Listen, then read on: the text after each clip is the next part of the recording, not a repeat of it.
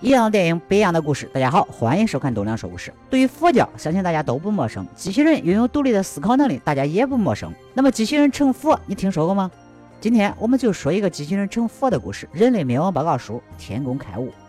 未来世界科技发达，机器人已经像家用电器一样融入人类社会，就连寺庙也会购买一些机器人做清洁呀、向导啊什么的。小明是阿优公司的技术员，被邀请来给一名机器人做检测。寺院方面认为机器人成佛了，而且还有了佛名、人名。这个名字还真够有特点的，小明也是一脸懵逼，要不是怕被投诉，还真就扭头走了。经过检测，一切数据正常。期间，人民还问了小明几个问题，一个机器人竟然聊起了佛理，这让小明很不爽。如果是这个机器人疯了，说自己成佛了，我还能换个零件啥的。但是你们坚持认为机器人成佛了，要我认证，请恕我无能为力。在我看来，他就是个出了故障的机器人。晚上睡觉的时候，有个妹子上门求小明帮她修理机器狗，怎么说也是个高级技术员，怎么能修这种低级玩具？一开始小明是拒绝的，不过妹子使出了杀手锏，还能咋办？修呗。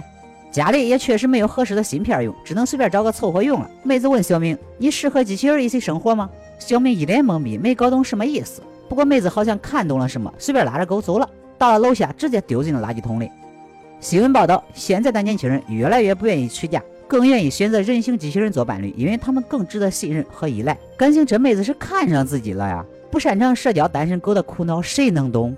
这边女修士夜访人民大师，大师，您可是我们这里最牛逼的高僧，明天您可能就要被返场销毁了，请问您有什么看法？然后人民大师就说出了一大堆富有佛理的话，整得女修士一脸懵逼。接着，人民去了佛堂。他向佛祖倾诉自己的迷茫：我是谁？我从哪里来？要到哪里去？看来他并不像他所表现的那么淡定，他还没有看破，没有真正成佛。第二天一早，阿优公司的大队人马赶到寺院，会长当场质问方丈：“听说你们要认证机器人成佛？”方丈是个传统和蔼的僧人，对此表示认错。女助理也非常强势：“我们阿优可不是普通的企业，我们的机器人运用到了社会各个领域，一个不好就可能导致国家瘫痪。”僧侣们当然是不服的。现在你们企业都这么嚣张？方丈不想把事情闹太大，让修士们少说点。接着，会长就宣扬了机械威胁论。自从电脑普及以来，人类的大脑就停止了进化，并且举出例子，问谁可以说出寺院的电话号码。